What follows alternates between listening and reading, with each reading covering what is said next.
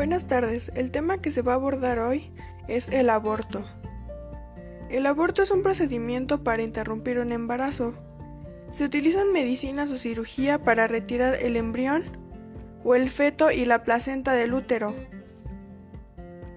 El procedimiento es realizado por un profesional de la salud con licencia. Algunos tipos de abortos son aborto espontáneo, aborto terapéutico, aborto frustro, aborto séptico y aborto inducido o provocado.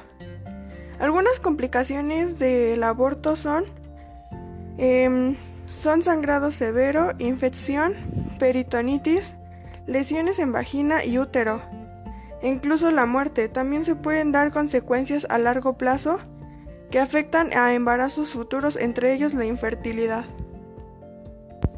Los tipos más comunes para abortar ah, son dos, que pueden ser por cirugía o por medio de medicinas.